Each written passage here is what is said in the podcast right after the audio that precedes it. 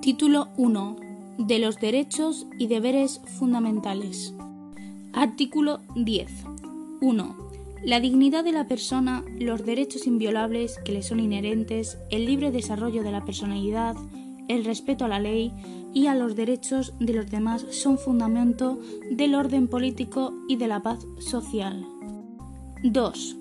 Las normas relativas a los derechos fundamentales y a las libertades que la Constitución reconoce se interpretarán de conformidad con la Declaración Universal de Derechos Humanos y los tratados y acuerdos internacionales sobre las mismas materias rectificados por España. Capítulo primero de los españoles y los extranjeros. Artículo 11. 1. La nacionalidad española se adquiere, se conserva y se pierde de acuerdo con lo establecido por la ley. 2.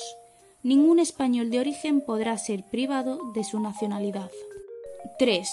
El Estado podrá concertar tratados de doble nacionalidad con los países iberoamericanos o con aquellos que haya tenido o tengan una particular vinculación con España en estos mismos países, aun cuando no reconozcan a sus ciudadanos un derecho recíproco, podrán naturalizarse los españoles sin perder su nacionalidad de origen.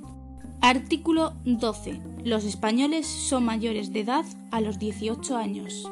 Artículo 13. 1.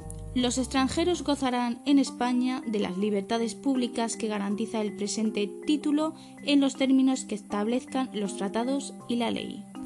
2. Solamente los españoles serán titulares de los derechos reconocidos en el artículo 23, salvo que, atendiendo a criterios de reciprocidad, pueda establecer por tratado o ley para el derecho de sufragio activo y pasivo en las elecciones municipales. 3. La extradición solo se concederá en cumplimiento de un tratado o de la ley atendiendo al principio de reciprocidad. Quedan excluidos de la extradición los delitos políticos, no considerándose como tales los actos de terrorismo.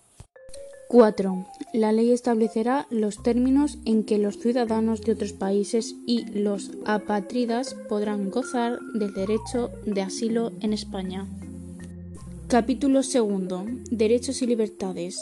Artículo 14. Los españoles son iguales ante la ley sin que pueda prevalecer discriminación alguna por razón de nacimiento, raza, sexo, religión, opinión o cualquier otra condición o circunstancia personal o social.